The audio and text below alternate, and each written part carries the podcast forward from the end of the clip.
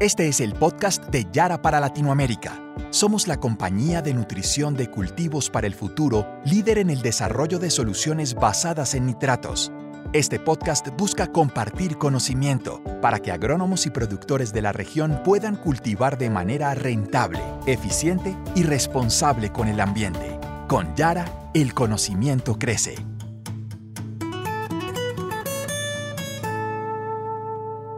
Hola. Bienvenidos a un nuevo capítulo de nuestro podcast para Latinoamérica, Productores para el Futuro. Este es un canal de comunicación producido por Yara, compañía noruega con presencia mundial y más de 100 años de trayectoria en la industria de fertilizantes. En este capítulo nos acompaña el ingeniero Miguel Amado, gerente de agronomía de Yara Colombia. Miguel, bienvenido y muchas gracias por acompañarnos. Jorge, muy buen día, muchas gracias por esta invitación a este nuevo capítulo del podcast eh, ratificando que desde el equipo de Colombia y de toda la región andina estamos muy contentos y muy animados de eh, tener este espacio para acercarnos a todos los productores de la región. Así es, Miguel. Este es un proyecto muy emocionante para nosotros. Mi nombre es Jorge Guzmán y soy gerente de comunicaciones de Yara para Latinoamérica. Como parte de la estrategia 2020, decidimos dar este paso hacia el futuro para conectarnos con agrónomos y productores, así como otras audiencias interesadas en la nutrición de cultivos. En cada capítulo del podcast invitamos expertos en agronomía para compartir su conocimiento en fertilización mineral. Desde ya los invitamos a estar muy atentos en las redes sociales de Yara para saber quiénes nos acompañarán próximamente. Muy bien, Miguel. Creo que hoy vamos a hablar nuevamente de responsabilidad ambiental, uno de los pilares de nuestra campaña Productores para el Futuro, ¿correcto? Jorge, es completamente cierto y hoy uno de los temas que para mí en particular es quizás uno de los fundamentales de responsabilidad ambiental, es salud del suelo. Y, de, digamos, y también eh, vamos a tocar algunos temas relacionados con el uso de nutrientes o la fertilización nitrogenada para ser más específico y su relación con este parámetro tan importante para el desarrollo sostenible de la agricultura. Muy bien, pues muy acertado me parece el tema de este podcast porque justamente el próximo 5 de diciembre la ONU y Yara celebra el Día Mundial del Suelo. Me parece una oportunidad perfecta para hablar de este recurso. ¿Te parece entonces si empezamos por contarle a nuestros seguidores por qué es tan importante cuidar la salud del suelo? Eh, claro que sí, Jorge. Y, antes de, dar, digamos, como algunos parámetros importantes, me, parece importante recalcar algo que, que, es una de las grandes cambios en la concepción sobre el suelo. Eh, anteriormente, y cuando digo anteriormente, quizás unas décadas atrás, nuestra visión sobre el suelo era una visión muy, muy plana y muy lineal. Lo veíamos casi como un sustrato eh, para, digamos, para la producción agrícola. Hoy en realidad estamos, tenemos una mayor conciencia sobre, sobre la importancia del suelo, no únicamente dentro de, dentro de la producción agrícola, sino en general dentro de muchas, muchas actividades del desarrollo humano. O sea, el suelo es importante y a veces no, lo pasamos por alto hasta como el sustento de las propias eh, desarrollos urbanísticos de la humanidad, hasta de protegernos, de servir como buffer para ciertos eh, protección eh, ambiental y obviamente para el tema del desarrollo agrícola. Ahora, entrando un poco más en materia, yo, yo puntualizaría que hay varios tipos de desafíos. Unos relacionados vamos, con nuestra propia, eh, para decirlo de alguna manera, supervivencia como especie. Y, el primero es, es, demográfico. Nosotros definitivamente tenemos que cultivar más alimentos o, tener más alimentos disponibles en la medida en que la población crece. Y definitivamente, eh, pues los estudios que, ratificamos hoy en día nos indican que hay un aumento poblacional muy grande que se espera con un gran pico ah, hacia el año 2050 no hay más recursos, no hay más tierra disponible, o sea que la alternativa real hoy en día no es ampliar la frontera agrícola, sino producir más en la que ya tenemos. Y eso, digamos, tiene un impacto gigante sobre, sobre el suelo. Si no, si no encontramos una buena vía de intensificar la producción, pero no poniendo en riesgo la sostenibilidad del uso del suelo, pues vamos, a tener problemas. Y si avanzamos un poco más, podemos encontrar otra serie, digamos, de, de razones que están relacionadas eh, la número uno es la pérdida de, biodiversidad que puede estar relacionada por una parte por los grandes problemas asociados como la deforestación o la degradación de suelos, que es quizás de los problemas más críticos que hoy en día enfrentamos. Y, por último, uno derivado que es la vamos, la contaminación finalmente del agua que, puede ocurrir cuando se, hace una gestión incorrecta en el manejo del suelo, tanto en actividades agrícolas como en actividades industriales. De acuerdo. Miguel, eh, hablando justamente de este tema de la degradación del suelo, aparentemente hoy un tercio de los suelos del mundo está degradados y ese porcentaje podría aumentar a un 90% para el año 2030. ¿Qué impacto puede tener esto desde el punto de vista de rendimiento de los cultivos, desde el punto de vista de la productividad de los productores? Eh, Jorge, yo creo que la, estadística eh, que mencionas es muy importante, porque cuando hablamos de un tercio de los suelos que tiene algún nivel, digamos, un, porcentaje de, degradación, eh, quizás estamos hablando de los suelos que tienen un, nivel avanzado de, degradación, pero si fuéramos un poco más estrictos, quizás las afectaciones podrían, ser, podrían calcularse, digamos, de, una manera un poco más grave. Ahora, ¿dónde está la gran afectación? Que en la medida en la que los suelos se degradan, pues las actividades agrícolas para enfocarnos en, nuestro, digamos, en nuestro ámbito, pues van a empezar a tener mayores dificultades, porque seguramente lo que, va, lo que vamos a empezar a ocurrir es que en la medida en la que perdamos eh, ciertas propiedades del suelo, tanto propiedades físicas, biológicas como químicas, pues no, mm, vamos a poner en riesgo no solamente los rendimientos, que es el primer factor que nosotros vemos, sino también la sostenibilidad a mediano y, y a largo plazo. Ahora, ¿dónde, digamos, dónde encontramos el, siguiente gran problema? Que restaurar suelos es un proceso muy complejo y, realmente eh, cuando pensamos en la velocidad en que degradamos suelos y lo comparamos con la velocidad en que tarda la restauración, pues nos encontramos que hay una diferencia eh, gigantesca entre, entre una y otras. Entonces, eh, al final el dilema que tenemos hoy, eh, digamos, en, nuestros sistemas de producción agrícola es encontrar prácticas que nos permitan detener o mitigar esta, esta degradación, pero que al mismo tiempo nos permitan seguir eh, incrementando la productividad de, digamos, de, estos, sistemas agrícolas, lo cual no es un tema menor, es un tema de la mayor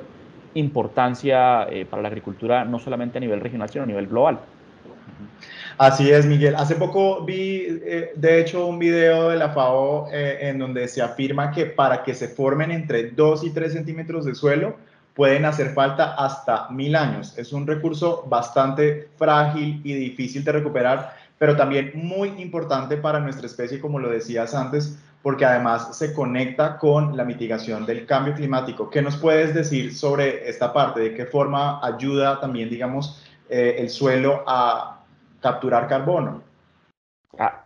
digamos que, volviendo sobre la estadística, yo creo que, pones es, un ejemplo supremamente, supremamente claro y hoy en día prácticamente eh, hablar de áreas donde haya, no haya intervención del hombre, pues es, es casi la, la, excepción. Eh, donde, donde encontramos eh, intervenciones de, de, la actividad humana, vamos a encontrar de alguna manera ese tipo de procesos de, de, de, degradación antrópica, para denominarlo de alguna manera, con, pues, con las consecuencias que tú, ya has, mencionado. Ahora, el, punto grande, como, tú dices, es, que realmente uno de los grandes labores del suelo, cuando lo entendemos como un medio activo, eh, no únicamente es, e, es, un medio de sostén para los cultivos, sino ya hemos entendido hoy en día, sobre todo con esa discusión fuerte que tenemos en torno al cambio climático y a todas las consecuencias, que el suelo es uno de los grandes sumideros de carbono eh, en, digamos, en el, sistema, en el sistema de nuestro planeta. Entonces, en la medida en la que se degradan los suelos, pues uno de los principales efectos que tenemos es la liberación de este carbono que está almacenado en los suelos hacia la atmósfera, pues contribuyendo a, a, aumentar pues, los, los, efectos nocivos del cambio climático que se reflejan en el famoso efecto invernadero. Pues con lo que podemos concluir que en la medida en que nosotros eh, mantengamos esa propiedad del suelo, para ser un, sumidero o, un reservorio eficiente del carbono, pues vamos a contribuir a que el ciclo del carbono natural no incremente los niveles eh, del, carbono como dióxido de carbono en la atmósfera. De acuerdo. Eh, Miguel, y pensando ya en cuáles son esos factores de riesgo para los suelos en una región como la nuestra, ¿qué dirías tú que afecta la salud de los suelos en Latinoamérica particularmente? Yo, yo, diría que, que, en Latinoamérica tenemos varias, digamos, varias eh, complejidades, a pesar de que en términos geográficos es una región extensa,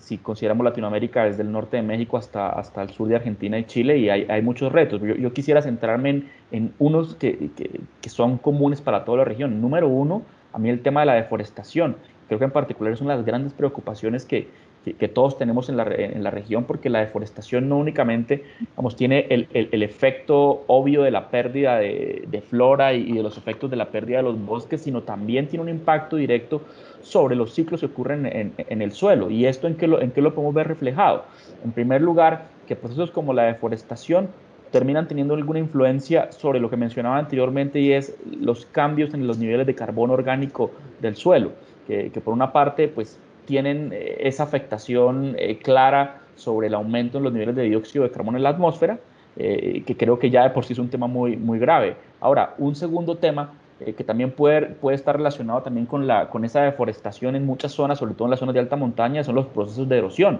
que quizás es el problema, el problema más crítico o, el, problema, digamos, que tenemos con, en, en, en mayor digamos, de mayor presencia en toda, en toda nuestra región. Y la erosión al final es un, es, es un tema supremamente complejo, porque la erosión al final implica no únicamente la pérdida de la capa orgánica, sino también implica una serie de factores de degradación a mediano plazo que, que, finalmente pueden terminar inhabilitando los suelos para cualquier tipo de proceso eh, agrícola.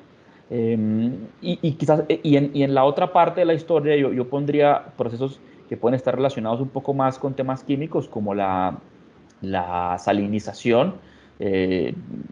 que puede estar relacionado también con, con, o puede estar acelerado también por eh, el, digamos, la, agudización digamos, del, del, cambio en los patrones de precipitación o de sequía en algunas zonas, pero también con el mal uso, por ejemplo, de prácticas eh, de cultivo. Y, y, por último, la acidificación, que creo que también es un factor muy crítico en, en, muchas zonas, quizás con mucha más eh, énfasis en la zona central de, de, Latinoamérica, en la zona más tropical, si se quiere, donde definitivamente eh, la acidificación pues trae unas consecuencias graves no únicamente para, para, las propiedades químicas, sino también para las propiedades biológicas del suelo. Y aquí, y aquí me quiero detener un momento, porque la acidificación sí tiene una relación muy directa con la nutrición de cultivos. Definitivamente la nutrición nitrogenada, por ejemplo, o la aplicación de fertilizantes nitrogenados se considera históricamente como uno de los factores que más incide sobre los procesos de acidificación. Y ahí es donde todo este concepto, Jorge, que hemos venido manejando en, durante toda esta, digamos, gran iniciativa, empieza a tener una conexión directa con los procesos de, digamos, de responsabilidad ambiental. Una buena nutrición de cultivos, una adecuada nutrición de cultivos, al final tiene un impacto eh, positivo sobre, sobre este tipo de factores que hoy definitivamente están en primer plano en la agenda eh, ambiental de los suelos de América Latina. ¿Cuál dirías tú entonces que es la clave para prevenir la acidificación cuando aplicamos fertilizantes nitrogenados en los cultivos de la región? A ver, yo creo que definitivamente la clave está, eh, ojalá, en seguir las famosas cuatro normas de, aplicación de fertilizantes, que creo que ya las hemos explicado en otros, en otros podcasts, pero para referirme... Las cuatro, las cuatro R's o las cuatro C's. Eh, exactamente, sí, pero para referirme, digamos, al, al a, en particular a cuál puede tener un impacto directo aquí, es la elección del, digamos, del, de la fuente correcta eh, de fertilizantes. Y, para ponerle una manera más clara, eh, en la medida en que nosotros eh, tengamos unos planes de nutrición en los cuales el, digamos, el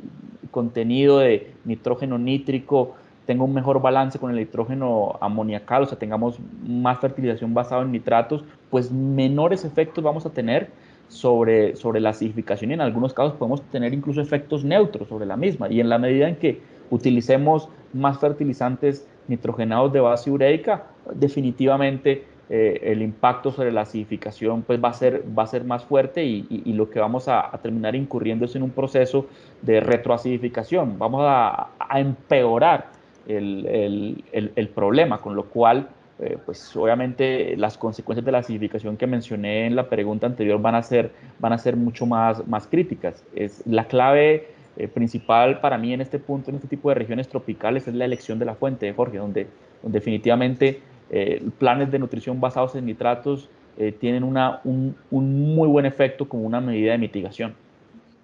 Sin lugar a duda, Miguel. Eh, los fertilizantes a base de nitratos contribuyen significativamente a ese mejor balance nutricional que puede haber en los suelos de los cultivos que desarrollamos en la región. Ahora bien, quisiera también que nos cuentes un poco más acerca de cuáles son esos parámetros que existen para medir la salud del suelo. Es muy buena pregunta, Jorge. Yo creo que lo hemos, venido de forma implícita mencionando, pero en este punto yo creo que vale la pena ya puntualizarlos. Históricamente nosotros en, los diagnósticos eh, de, de, del suelo generalmente siempre consideramos las variables químicas como las variables principales, sobre todo por la facilidad en, en, analítica que, que, que, tiene ya y el desarrollo que hemos tenido para establecerla en laboratorio y también para establecer escalas. Sin embargo, como lo mencionaba también al principio, hoy en día nuestra concepción del suelo ha cambiado y, y gracias y afortunadamente ha cambiado. ya, ya lo vemos como un medio donde, donde la combinación de los tres parámetros químicos, físicos y biológicos se convierten realmente en los, en los parámetros que nos podrían, digamos, ayudar a diagnosticar cuál es el, el digamos, el estatus real que, que, podría tener un suelo en términos de, de, de, lo, de lo, que estamos hoy eh, definiendo como, como, salud del suelo. Ahora, a partir de ahí, Jorge, en realidad se abre una gran frontera de, posibilidades, primero reconociendo que aún en términos de parámetros biológicos estamos en, en, en una fase, yo diría que muy preliminar, eh, nos falta, digamos, afinar muchísimo más este tipo de parámetros, eh, no solamente afinarlos mejor, sino entenderlos e interpretarlos para poder, eh, digamos, hacer unas buenas recomendaciones. Y ahí es donde creo que está uno de los grandes retos de, esta nueva visión de, parametrización de la, salud del suelo. Eh, adicionalmente, también hay que entender un, un, elemento adicional sobre los parámetros, no importa si son químicos, físicos o biológicos, es la naturaleza de los mismos. Hay parámetros que nosotros podemos influenciar y otros que definitivamente, eh, digamos, no, no podríamos eh, influenciar y, y, y, ahí es donde hay que tener cuidado un poco sobre las promesas y las expectativas. Y voy a dar un caso que es clásico. Eh, la textura del suelo es un parámetro completamente intrínseco y, es un parámetro sobre el cual definitivamente no se puede esperar realmente grandes cambios ajustando prácticas de, de, manejo en general, es parte de la naturaleza propia del suelo. Y, y, definitivamente pues eso marca un poco el potencial natural de un suelo, mientras que hay otros parámetros que sí pueden llegar a ser influenciables. Si pongo un claro ejemplo, por ejemplo, el, la misma acidez del suelo, Jorge, que lo mencionamos en el apartado anterior, donde definitivamente las prácticas que nosotros eh, hacemos o desarrollamos van a determinar qué tanto nosotros eh, eh, digamos, intensificamos un problema o lo mitigamos. De acuerdo. Miguel, eh, entonces a partir de estos tres tipos de parámetros, ¿existe hoy alguna forma de calificar el nivel de salud del suelo? Sí, hay, hay, en realidad hay varias formas de, de hacerlo, eh, pero yo diría que quizás la, sobre lo que hoy en día tenemos mayor acuerdo eh,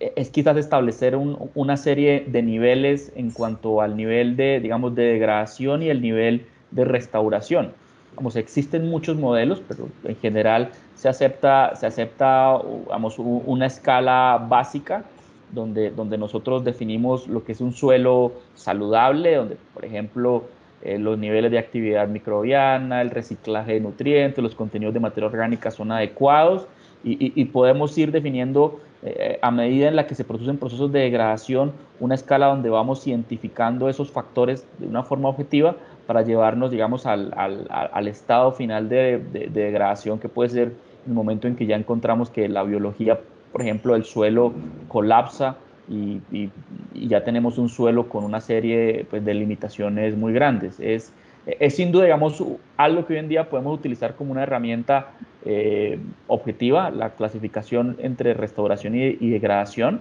eh, para, para, poder, eh, digamos, eh, hacer estas definiciones. Ahora, eh, uno de, las grandes, de los grandes temas es biológicamente si existen también este tipo de, de medidas para poder, o de, o de test, si se quiere, para poder hacer, establecer este tipo de cosas. Y definitivamente los hay, hay, hay, bastantes. En particular, pues quisiera mencionar solamente algunos que se me vienen aquí a la cabeza, como el Solvita, que es un, un test en el que se mide digamos, la respiración eh, del suelo y es un test que, por ejemplo, nuestro servicio analítico en Megalab eh, lo tiene disponible. Tenemos test como los test de Cornell Soil Health Assessment,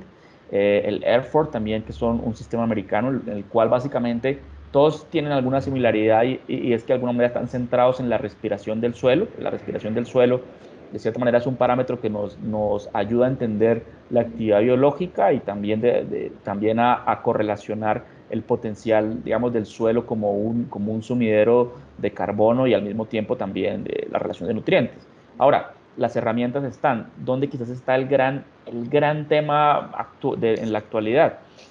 es que muchas de estas no están completamente armonizadas. Entonces, quizás el, el, dentro de la evolución del conocimiento y la definición de los parámetros del suelo, la siguiente fase en la que, en la que estamos en este momento es encontrar eh, una armonización entre estos métodos de medición eh, de, de, estos parámetros para poder pues, garantizar unos estándares que funcionen, ojalá a nivel global o al menos a nivel regional para poder hacer estas determinaciones.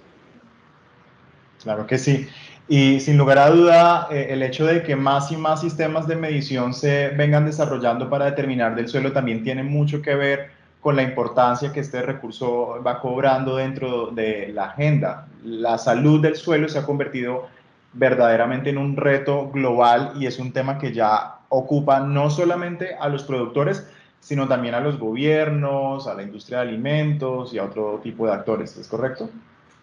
Jorge, eso es completamente cierto y, y, creo que es un buen punto para, para digamos, llevar este, esta conversación a los objetivos del desarrollo sostenible, eh, en, en, los que sin duda alguna, a pesar de que el suelo no es de forma directa eh, uno de los objetivos, sí tiene transversalidad con muchísimos de ellos.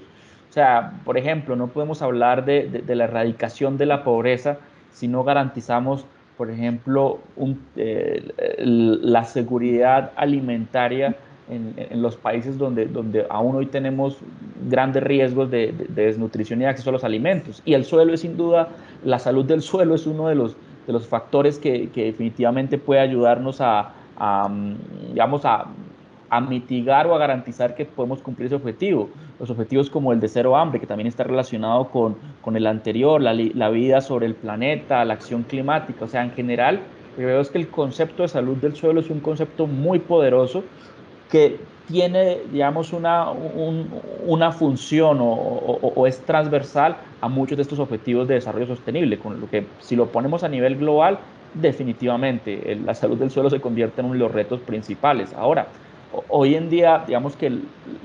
esto es un proceso que, o, o, esto es una situación que en realidad se está entendiendo muchísimo mejor y, y, y, en la medida en que la forma en la que estamos produciendo alimentos, la forma en la que toda la cadena de producción de alimentos está sensibilizándose sobre el tema, ha hecho que, que, que las iniciativas alrededor de la cadena, esta cadena de valor de la producción de alimentos, empiecen a surgir no únicamente, digamos, desde, el, desde, la, desde la parte rural, que creo que es como la, lo más lógico que podríamos pensar, sino también de las grandes compañías eh, que participan o que son jugadores en este sector. No, no, es desconocido que grandes jugadores como por ejemplo Unilever, General Mills y Danone ya tienen grandes programas eh, en, en, los cuales la salud del suelo es uno de los pilares fundamentales eh, para, para, para, para, garantizar este, digamos, este desarrollo. Y podría mencionar muchas otras compañías como Nestlé o el mismo McDonald's y, y, Quizás más bien lo, la excepción sería no encontrar compañías donde, donde asociadas a la cadena de producción de alimentos donde esta no sea una preocupación. Ahora, si lo vemos desde el, lado, desde el punto de vista del productor, perdón, definitivamente pues eso e, es, un, es una, una, preocupación de la agenda de hoy y de mediano plazo, porque pues, el agricultor es, es quien, quien más sufre este impacto de forma directa y realmente quien más lo ha percibido. Y, y definitivamente pues la, los agricultores hoy en día lo tienen muy claro, que en, que en la medida en que los suelos sean más saludables, hay una, hay una mayor posibilidad de tener más resiliencia a los impactos que la variabilidad o el cambio climático tengan sobre sí mismos e incluso sobre la sostenibilidad de su producción agrícola como negocio. Y, y si lo vemos una, en una visión un poco más o más amplia, pues a nivel, a nivel gobiernos o a, o a nivel de políticas, pues definitivamente esto ya empieza a, convertirse en, una preocupación por los efectos directos e indirectos que puede tener este, este, este tema. O sea, hay efectos directos que, pueden estar relacionados, por ejemplo, con la contaminación de los cuerpos de agua, con la propia degradación y, un poco eh, el efecto económico que tiene la disminución de rendimiento en ciertos sectores, pero también los asociados, que son cómo esto puede terminar impactando también los indicadores no solo de salud del suelo, sino también de salud de, de nuestra propia población. O sea, Jorge, si nosotros lo vemos de una medida poco más fuerte, casi que salud del suelo es, e, e, es, e, es, es un sinónimo, es un buen parámetro también de, de, nuestra propia salud. Por eso creo que es tan importante y, y, en, y en, realidad desde, desde Yara estamos convencidos que, que la promoción del, del conocimiento agronómico eh, en torno a, digamos, a, a, manejar prácticas que contribuyan a, a, proteger la salud del suelo es definitivamente una de las, de las formas en, las que, en las que podemos contribuir definitivamente a, los grandes objetivos de, digamos, de, la sociedad. Justamente eso estaba por, por, preguntarte, Miguel, porque eh, este tema de soluciones para la nutrición de cultivo más eficientes y responsables con el ambiente está totalmente conectado con el cuidado de la salud del suelo, pero ¿cómo es que ese desafío se conecta también con la visión que tiene Yara? Es, es, es muy claro, Jorge, y, y, creo que como lo, venía mencionando en el, en el apartado anterior, si nosotros hacemos una, una buena revisión de, de, lo que es nuestra propia visión, que, que nos marca una sociedad colaborativa, un mundo sin hambre y un respeto al planeta, pues definitivamente encontramos en la salud del suelo como un, un, un, un elemento, una situación que nos, digamos, que nos, que, nos implica todos estos tres, digamos, estas tres dimensiones. Eh, podría empezar, por ejemplo, con, con, la primera. Hoy tenemos un gran problema, que es el tema de la degradación de los suelos, que es un proceso que sigue. Y, y si nosotros no encontramos y no conectamos prácticas que nos ayuden a detener esta degradación y, digamos, a, ayudar a restaurar, vamos a tener problemas. Y aquí entra la primera, la, la nutrición de cultivos responsable, manejada como prácticas eh, adecuadas, definitivamente se convierte en uno, digamos, de los elementos de protección para garantizar, eh, digamos, que, que, podemos producir en un entorno de un suelo saludable. Eh, el número dos, que, que, es un poco, digamos, más relacionado con, con, con, la preocupación de la sociedad, es que este tema ya no es únicamente importante para los agricultores. En realidad, este es un, este es un tema, como lo mencioné anteriormente, que, tiene un, que es multidimensional porque está afectando directamente a la cadena de producción de alimentos, pero en el fondo está afectando a toda la sociedad en general sin importar el país. Por eso definitivamente los trabajos asociados tanto con, la cadena, con las compañías de cadena de valor, con los gobiernos y la ONG, pues hacen que ese tipo de desarrollos que hacemos conjuntamente tengan sentido, porque más allá, digamos, del aporte específico a la agricultura, es un aporte a la sociedad. Y, definitivamente eh, yo podría concluir con el tema de, de, de, que las prácticas o el modelo de producción agrícola que se desarrolle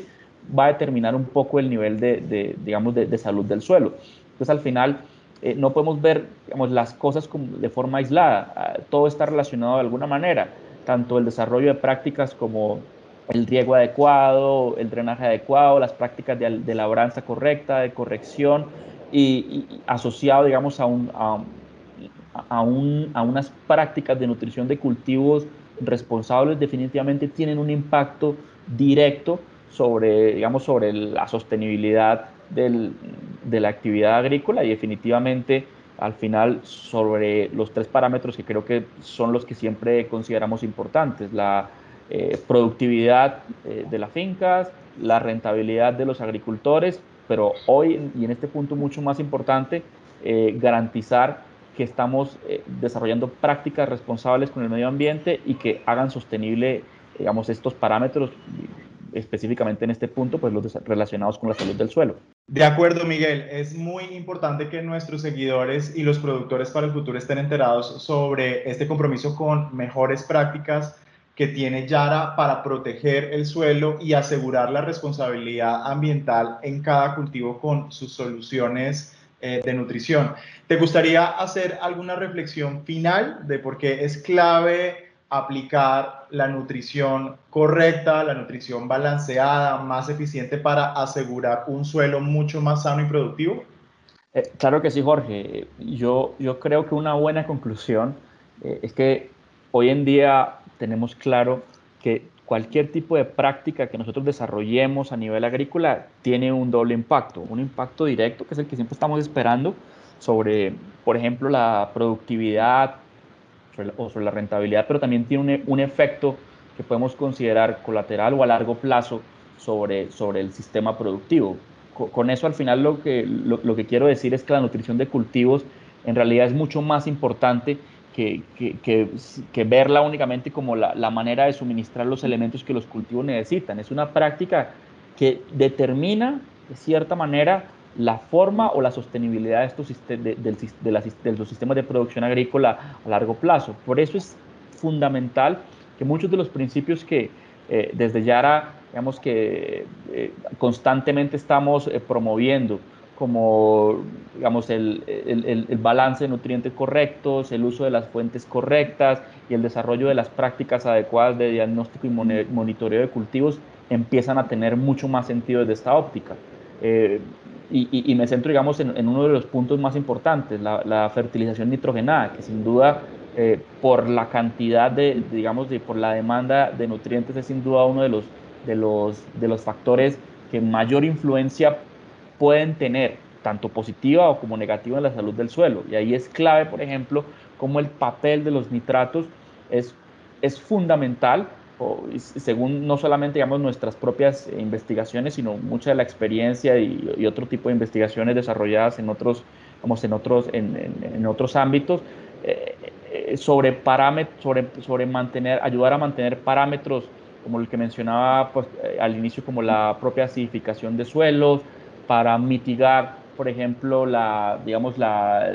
la propia huella de carbono productiva que tenemos en, los cultivos y en general, para ayudarnos a preservar al máximo el, recurso principal de producción en la agricultura, que es el suelo. Bueno, pues muchas gracias Miguel por habernos acompañado en este podcast sobre salud del suelo. Para aquellos que acaban de escucharnos, si tienen alguna pregunta o sugerencia, por favor, compártanos sus comentarios en nuestras redes sociales. Esperamos continuar desarrollando contenido de valor para todos ustedes. Miguel. Gracias, Jorge. Eh, primero por, por, invitarnos a ser parte de esta iniciativa eh, que creemos es muy valiosa para toda la para todo el sector agrícola a nivel de a, a, a, través de América Latina desde el equipo de agronomía de Colombia y de la región andina estamos muy entusiasmados para contribuir creemos que este tipo de iniciativas realmente tienen, son muy valiosas para llevar el conocimiento a través de toda la región y para incentivar el, la adopción de prácticas responsables en la agricultura. Muchas gracias, Jorge. Perfecto. Eh, pues a todos nuestros seguidores les agradecemos por unirse a este nuevo episodio de nuestro podcast de Yara para Latinoamérica. Esperamos que lo hayan disfrutado y tengan una feliz semana. Síganos escuchando para convertirse en productores para el futuro. Hasta la próxima. Acabas de escuchar el podcast de Yara para Latinoamérica. Para más información sobre nosotros, sigue nuestra cuenta en LinkedIn, Yara Latinoamérica, o nuestra cuenta de Twitter, arroba Yara Latam.